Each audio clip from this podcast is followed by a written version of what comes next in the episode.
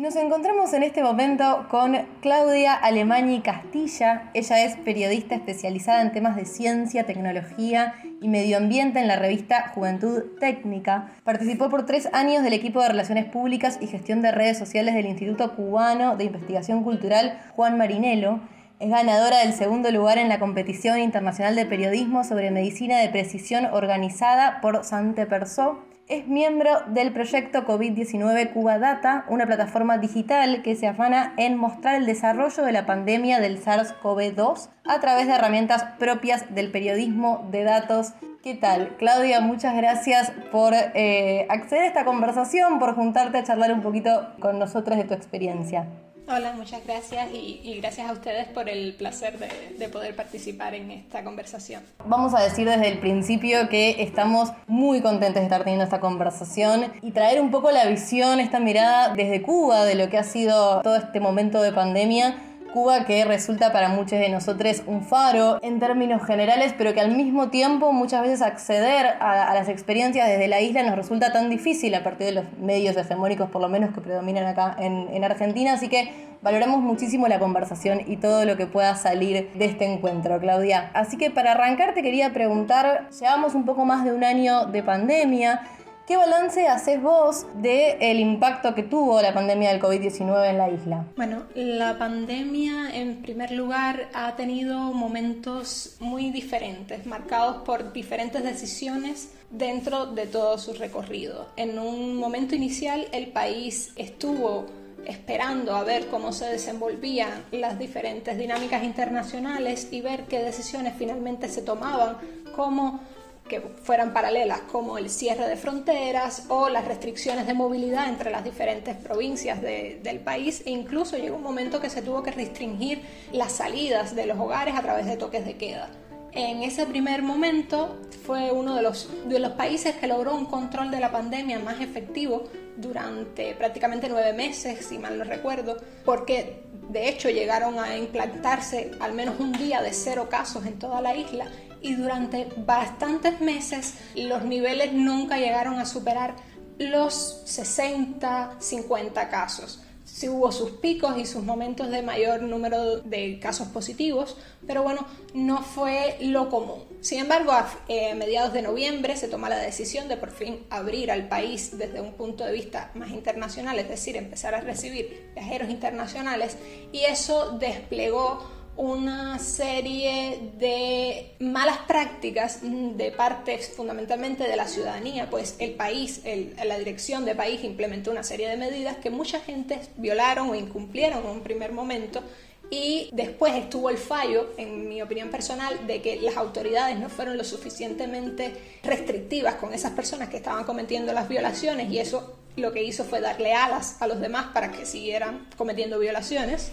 Y eso ha provocado que el país actualmente ha entrado en una ola constante de subida y inestabilidad en el número de casos. En diciembre nosotros experimentamos por primera vez más de 200 casos y nos pareció una cosa impensable. Estábamos casi aterrados y hoy por hoy estamos sobre los 1000,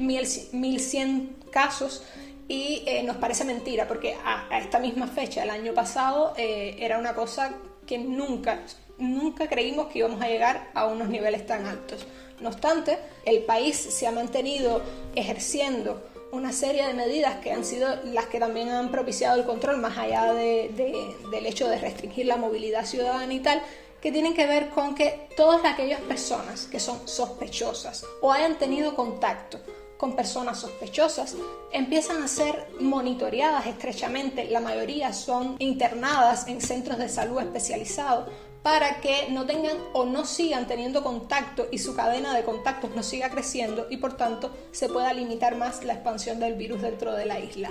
Eso hace que nuestros médicos hayan tenido que crear extensas bases de contactos y los contactos de y contactos de contactos, valga la redundancia, para poder intentar tener un mayor dominio de cuál es la posición actual de cuál es el alcance que va teniendo la pandemia dentro de la isla. Te digo, esos son los dos grandes momentos a mi parecer. En un primer momento tuvimos todo un proceso mucho más controlado, pero a raíz de la apertura del país a los viajes internacionales se debilitó en alguna medida ese control que habíamos tenido y lo cual ha provocado la situación actual. Pensaba, Claudia, en dos cuestiones. En primer lugar, en este momento una de las una de las cuestiones que nosotros más estamos mirando con mucha preocupación es que no solo estamos acá en Argentina ante un momento de incremento de casos y la posibilidad o no de controlarlos, sino que además empieza a ser muy evidente el impacto que la pandemia, la pandemia tuvo en términos económicos y cómo eso impacta en los números sociales, de pobreza y demás. Quería preguntarte en ese sentido, ¿qué balance se hace del impacto que tuvo la pandemia en la isla a lo largo de este año? Eh, ahora mismo en la situación cubana siempre es doblemente compleja, uno por el bloqueo económico internacional que, conocemos que está afectando a la isla como una política impuesta de Estados por Estados Unidos y en el preciso instante en el que estamos, en el contexto de la, de la pandemia, también está el hecho de que la administración del país, el gobierno del país, tomó la decisión de eliminar una de las dos monedas de circulación nacional que estaba en la isla. Esto ahora mismo ha introducido nuevas variables económicas dentro de la isla y ha provocado que el país esté en un proceso de reajuste y de readaptación de los modelos del modelo económico en sí mismo. Por supuesto, esto conlleva en algunos niveles, bueno, como ya les decía, inestabilidad y incertidumbre para muchos en algunos casos. La segunda cuestión en la que estaba pensando es, aún así, con, con, el recorrido que vos hacías y dabas cuenta muy bien de como, bueno, un primer momento donde se tiene un control como bastante más efectivo en términos del aumento de casos y a partir de la apertura internacional parece haber como una disparada de los casos y que en este momento la situación no es la misma que en los primeros meses del año pasado. La realidad es que a nivel mundial, por lo menos las cifras que se manejan por... Eh, estos monitoreos que se hacen de casos a nivel internacional, Cuba tiene al día de hoy de los números más bajos en términos tanto de muertes por millón de habitantes como de tasa de mortalidad en general. Te quería preguntar si tenías alguna lectura sobre esto, de por qué podía ser que en la isla el impacto de la COVID-19 haya sido menor en términos de mortalidad a otros países de la región o del mundo incluso. Mm, bueno, yo creo que uno de los motivos es la forma en que está constituido el sistema de salud cubano en sí mismo. Es un sistema donde la atención primaria es la base de todos los demás procesos que se van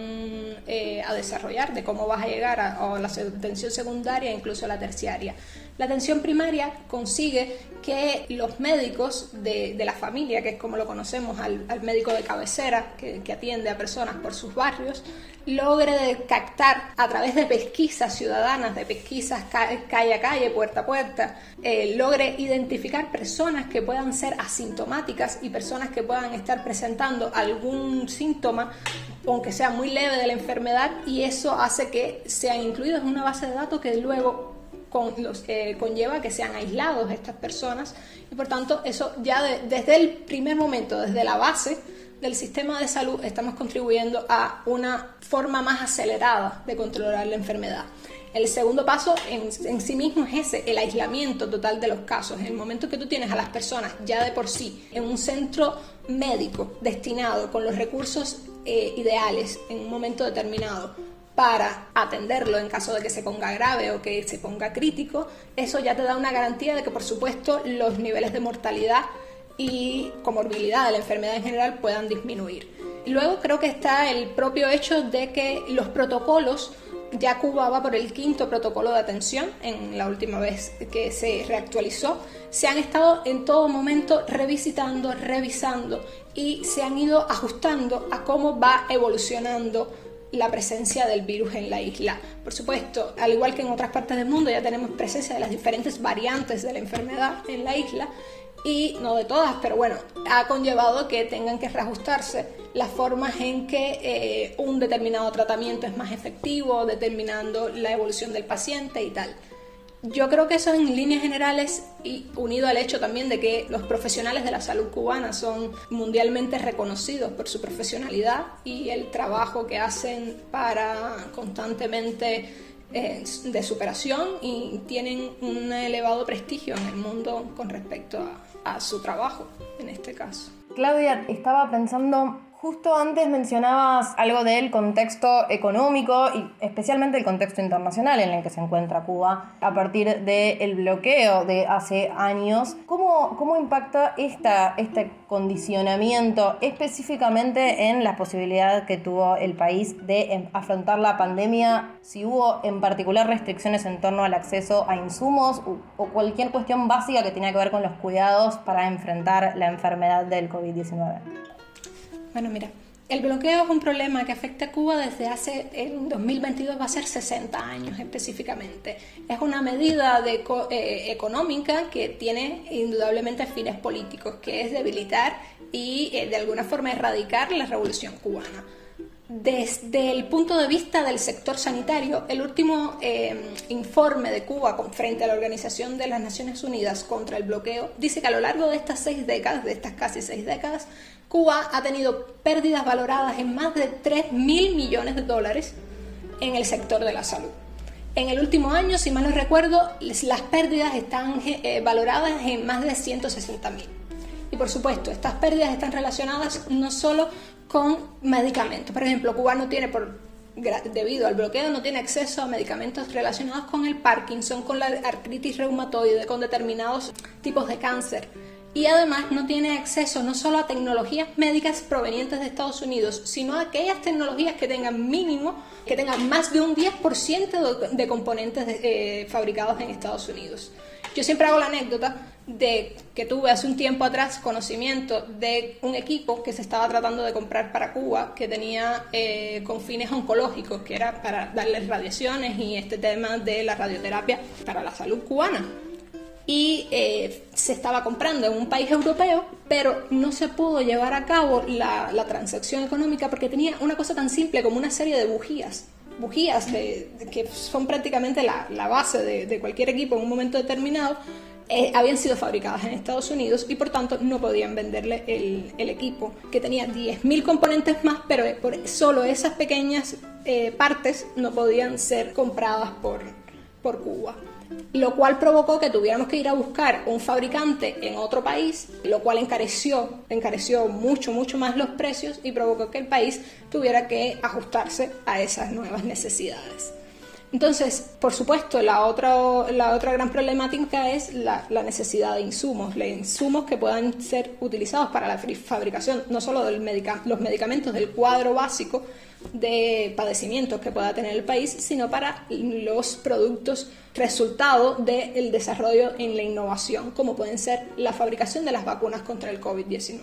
¿Qué tal Claudia? Te saluda Emma. En relación a esto que comentabas del, del, bueno, del bloqueo y las consecuencias, puntualmente dentro de lo que es el contexto de la pandemia, quería pedirte si podrías profundizar a, cuáles serían, digamos, las estrategias que se despliegan desde la isla en pos de, poder o bien sortear este, eh, este bloqueo o poder lidiar con él en términos de, poder adquirir insumos, tanto para lo que es afrontar la pandemia en sí, con todo lo que conlleva, como para la producción propiamente dicho de, de las vacunas. En general, el país ha tenido que sortear la situación de diversas maneras. Como ya te decía, aún ha sido buscando compradores en terceras naciones, teniendo que ajustarse a sus presupuestos a eh, los intereses del mercado internacional, no siendo teniendo la posibilidad de el acceso a un mercado tan cercano como el norteamericano. Vivimos a solo 90 millas de ellos y sin embargo no podemos comprar, comprar ni vender nada dentro de su territorio. Y luego está el hecho de que a lo largo de los últimos años una de las grandes fortalezas del país ha sido la eh, constitución de una industria farmacéutica nacional de un elevado contenido, de un elevado valor y desarrollo en materia de innovación tecnológica y, por supuesto de productos nacionales. En este caso, el país de forma general también se vale mucho de los profesionales que ha estado formando y de las diferentes carreras que hay dentro del país para eh, constituir toda una un grupo de especialistas que pueden hacerle frente a las necesidades en un momento determinado. Entonces, quizás resumiendo, te diría que las dos grandes variantes ha sido sortear, sortear el bloqueo a través de la búsqueda de compradores en terceras, de, eh, vendedores, perdón, en terceras naciones y, por supuesto, el desarrollo local y la producción nacional. Creo que justamente en el sentido de, lo que decías y teniendo en cuenta este contexto que, que, marcaban recién, creo que la gran noticia es decir que tener en cuenta que Cuba no solo cuenta con cinco vacunas hoy por hoy en desarrollo, sino que una de ellas, la Soberana 02, está ya en, en fase 3 y es una de las primeras en llegar en Latinoamérica, en la región, a ese estadio del desarrollo y de la investigación. Quería preguntarte entonces, Claudia, ¿cómo es que se logra ese nivel de avance en términos científicos, ¿no? comparable casi únicamente con las, los países centrales que han destinado muchísimos recursos, tanto estatales como de grandes empresas privadas, a adquirir en, en tan poco tiempo un nivel de desarrollo tal en términos de vacunas? Bueno, eh, la industria farmacéutica cubana tiene entre sus grandes fortalezas el hecho que ha eh, diseminado sus áreas de investigación a través de diferentes centros de investigación. Contamos con una amplia red de instituciones que colaboran entre ellas y trabajan de conjunto para la constitución de un proyecto biotecnológico como es una vacuna. En el caso de los cinco candidatos vacunales cubanos, probablemente la institución que ha liderado el proceso es el Instituto Finlay de Vacunas,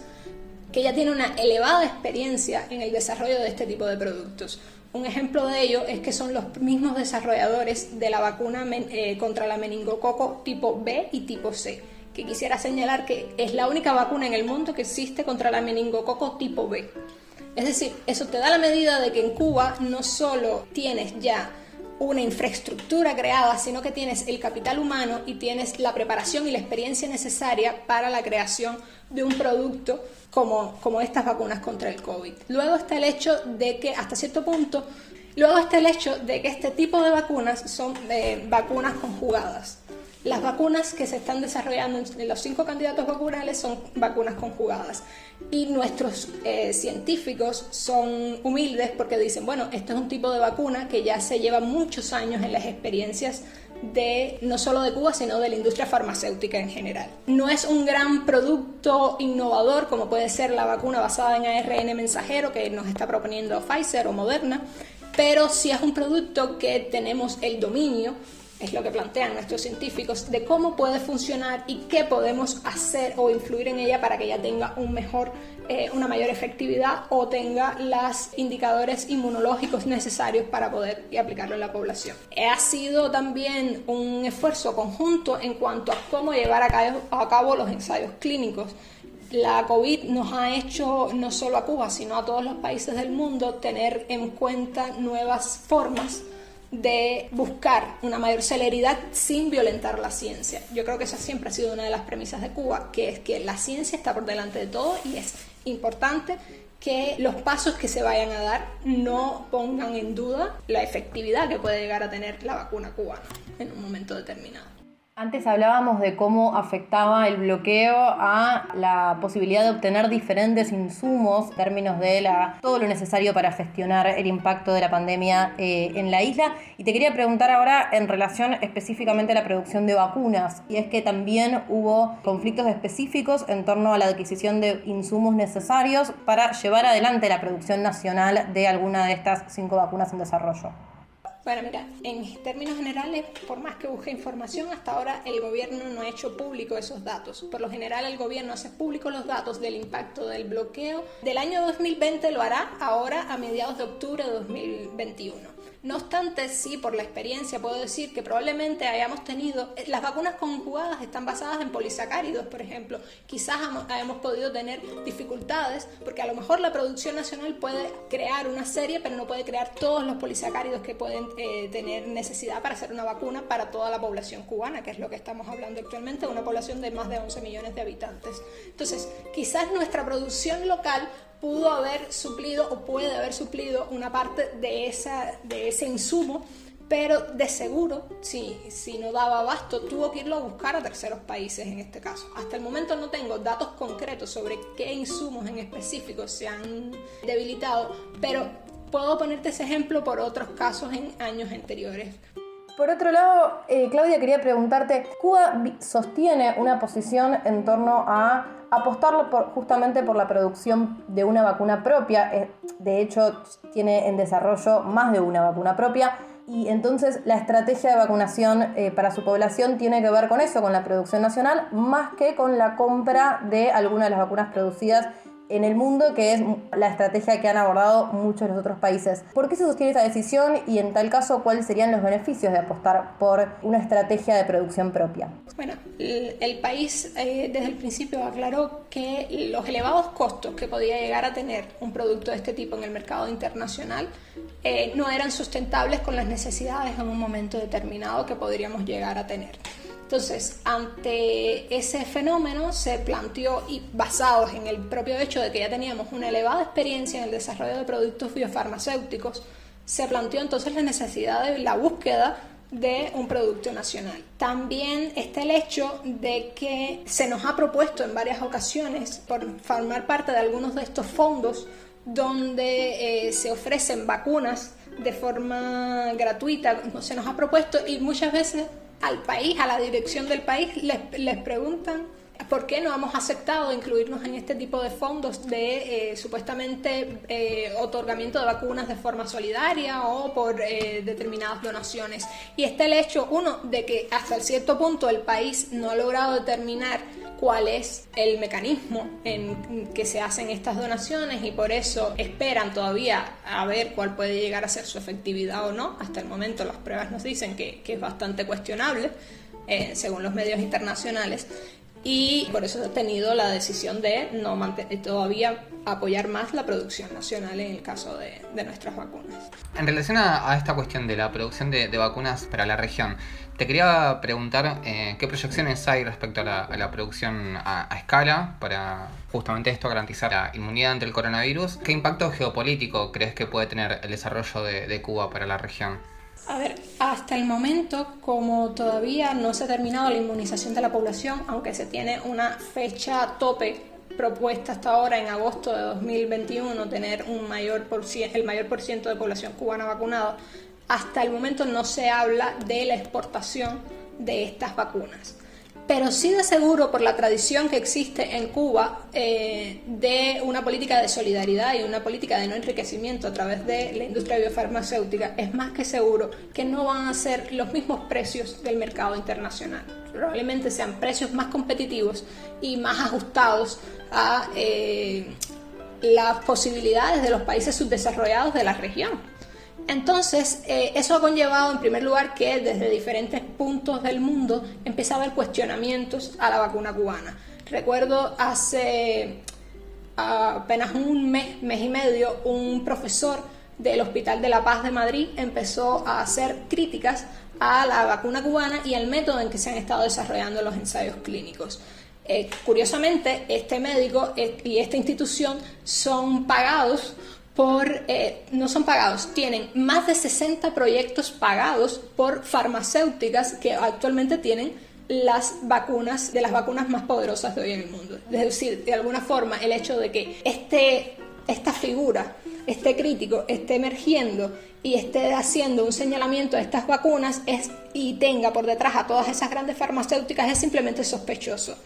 A nivel regional, el hecho de que Cuba pueda presentarle a, la comunidad regional, a la comunidad latinoamericana, un producto mucho más asequible que el resto, es cierto que es beneficioso, pero es también una práctica habitual. No va a ser una novedad ni siquiera dentro de la política eh, o la geopolítica cubana. Por lo general tenemos eh, como estrategia el vínculo estrecho a través de la solidaridad y las misiones médicas en diferentes países el poder llevar no solo nuestros recursos humanos, no solo nuestros médicos, también, sino también muchos de nuestros insumos y de nuestros productos nacionales dentro de la industria farmacéutica. También con el informe del bloqueo casi siempre salen las cifras de cuántas operaciones, de cuántos tipos de cirugía han podido ser llevados a cabo por médicos cubanos en estos países a pesar de las restricciones del bloqueo y les aseguro que siempre están valorados en más de miles y cientos de miles. Saluda Gabo. Escuchándote un poco quería que nos comentes, que profundicemos un poco sobre esto de la tradición de solidaridad en la isla. Me gustaría sobre, preguntarte sobre dos cuestiones, qué reflexiones, qué imágenes te traen. Por un lado, sobre el secretismo de la fórmula y la competencia de las grandes farmacéuticas a nivel internacional. Creo que fue algo que ha mostrado de las peores caras del capitalismo a nivel internacional. Y la segunda cuestión, si nos puedes comentar un poquito, aunque sea muy sucintamente, sobre las misiones de los médicos cubanos a lo largo de este año con la pandemia, que no tuvo mucha circulación en los grandes medios de comunicación y nos parece importante remarcarlo. Bueno, respecto a la primera parte, creo que eh, está más que claro que el capitalismo le teme a la ausencia de ganancias o a las ganancias bajas. En el caso de la pandemia de COVID-19, en un momento inicial se tuvo la idea utópica de que el mundo se iba a unir por un bien mayor, que era alcanzar una vacuna que nos librara de la pandemia. En la medida en que ha ido pasando el tiempo, esa utopía se ha ido derrumbando, se ha ido haciendo añicos, porque lo único que hemos conseguido es demostrar que estas grandes farmacéuticas buscan lucrar y buscan eh, enriquecerse todavía más con los productos y con la salud humana en este caso. También creo que ha sido, hemos tenido pruebas que van más allá de la propia competencia de entre los países, los países desarrollados y subdesarrollados. Está la propia competencia entre ellos. Este es el caso de AstraZeneca. El hecho de que todavía hoy las potencias europeas estén castigando de alguna forma al Reino Unido por el Brexit a través simplemente de una vacuna. Es uno de los ejercicios geopolíticos más violentos que hemos visto en los últimos años y lo estamos viendo a través de una cosa tan sencilla como un bulbo de una vacuna que puede curar vidas, pero por una serie de, eventos adversos que se están identificando a los pacientes mínimos números de pacientes, creo que todavía no llegan a 50 pacientes enfermos en este caso, y se siguen castigando y se siguen afectando eh, y se sigue planteando el, total eliminación de la AstraZeneca de los cuadros de vacunación contra COVID en muchos países europeos. Está el propio hecho, no solo las farmacéuticas estén tratando de hacer actos hegemónicos mediante la vacuna, está, también las naciones se están aprovechando de la propia vacuna. Es el caso de Israel en este punto, donde ahora en un momento determinado empezó a hacer donaciones de sus vacunas a países como Guatemala, República Checa, Honduras, con tal de que ellos movieran sus, eh, entre comillas, su capital o su consulado o embajada principal hacia la nueva capital de, de Israel en Jerusalén. Entonces, las vacunas están volviendo en estos momentos un ejercicio no solo de dominación económica por parte de estas farmacéuticas, sino un ejercicio de dominación hegemónica política, en este caso de países desarrollados con un fuerte componente capitalista. Respecto a las misiones internacionalistas cubanas, Cuba tiene una larga historia en este sentido. De hecho, una de sus más eh, famosas experiencias es la Brigada Internacionalista Henry Reed, que es una brigada para eh, enfrentamiento de desastres naturales uno de sus primeros llamados, una de sus primeras formaciones fue para enfrentar a las víctimas del huracán Katrina en Estados Unidos y sin embargo nunca pudieron llegar, a pesar de que se formó la brigada, se ofreció formalmente la brigada a ir a ayudar a Estados Unidos, por estos mecanismos políticos y todas estas diferencias, nunca se pudo realizar esa ayuda por parte, una ayuda totalmente solidaria, más allá de gobiernos y cualquier otra intención política, era una ayuda en, en en esencia médica para las personas que habían sufrido ese desastre. Entonces Cuba, pero bueno, no es ni siquiera la primera experiencia, Cuba tiene una larga tradición de misiones solidarias, de misiones médicas en países principalmente subdesarrollados y ante la pandemia de COVID-19 se retomó una vez más esta idea y se crearon misiones puntuales a más de casi más de 100 países donde se llevó la salud cubana a ayudar a muchos de estos lugares. Una de las experiencias, por lo menos para mí, más notorias es el hecho de que no solo en esta ocasión se llegaron a países subdesarrollados. Tuvimos una importante novedad, por decirlo de alguna forma, cuando la misión médica cubana fue solicitada por Italia y los médicos en la isla viajaron al país y llegaron a eh, recibir tal aprecio de los ciudadanos y de las personas que se estaban viendo tan afectadas por la pandemia, porque de hecho la misión cubana viajó hacia el norte de Italia, que estaba siendo la más azotada por la pandemia a mediados de marzo y abril de 2020, se hicieron su base en esa región y por supuesto tuvieron un alto impacto en la reducción de los casos, el tratamiento de los pacientes, la, la reducción de la mortalidad dentro de esa región. Entonces, misiones ya han comenzado a retornar al país, a pesar de que en otros casos lo que hizo el país fue reforzar misiones que ya tenía en países subdesarrollados como Etiopía, Angola, pero eh, muchos de esos grupos de personas ya han empezado a regresar al país debido a que hay una cierta normalización de las situaciones o por lo menos la ayuda inmediata por las mayor gravedad por el hecho de que todavía no conocíamos, como ya conocemos un poquito más, no la conocemos del todo, esta enfermedad, fue necesario la experiencia y la preparación de los médicos cubanos y su ya conocida fama internacional. Muchísimas gracias por esta entrevista, está siendo muy valiosa para todas nosotros y para quienes puedan escucharla porque, como decía al principio, las noticias de Cuba al país o bien no llegan o llegan pero mediadas por el lente de la hegemonía comunicacional de los poderes económicos. Entonces, en vistas de esto, te quería proponer eh, transmitirle un mensaje a quienes te estén escuchando, en esta y quizás en otras latitudes. ¿Qué les dirías? Cuba es un país con un elevado desarrollo cultural, científico, tecnológico. Cuba es un país que más allá de las eh, ideas políticas y las ideologías que defiende y seguirá defendiendo, tiene también un prestigio dentro de campos avalados por estas mismas farmacéuticas, eh, estas mismas industrias capitalistas. Precisamente de ahí viene el temor que tienen todas estas industrias, todos estos sectores. Es el hecho de que nosotros tenemos el potencial, tenemos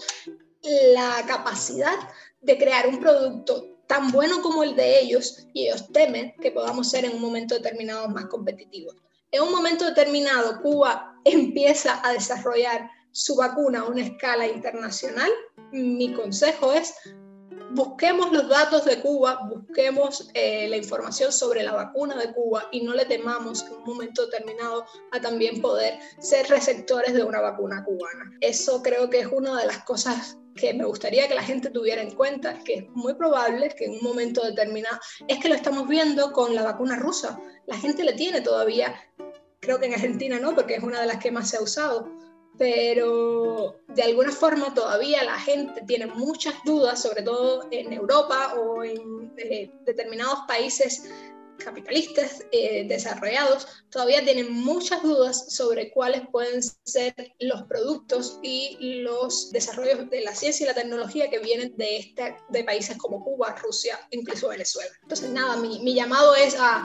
antes de, negarnos o antes de eh, cerrarnos del todo la posibilidad de acercarnos a la vacuna cubana en un momento determinado o de cerrarnos a lo que plantea Cuba, conozcamos y aprendamos un poquito más de Cuba en cualquier sentido. Hablábamos con Claudia Alemani Castilla, ella es periodista especializada en ciencia, tecnología y medio ambiente en la revista Juventud Técnica de Cuba. Muchísimas gracias, Claudia, por, por traernos esta conversación, esta mirada desde allá que, realmente creemos que es muy valioso, especialmente en este contexto donde la discusión internacional muchas veces pasa por dos o tres variables simplemente y pareciera que la única forma de afrontar esta situación internacional tiene que ver con una estrategia de compraventa de, vacunas que muchas veces justamente concentradas en los poderes económicos tanto en las industrias farmacéuticas como en países centrales y en este mundo. Así que muchísimas gracias por, por darnos tu mirada y por esta conversación. Gracias a ustedes, un placer y, y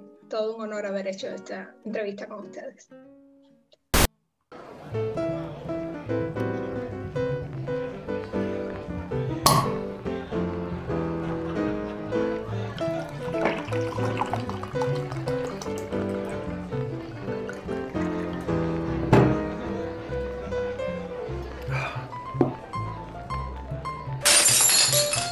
Pero la puta. Densa realidad, un refugio para transitar este caos.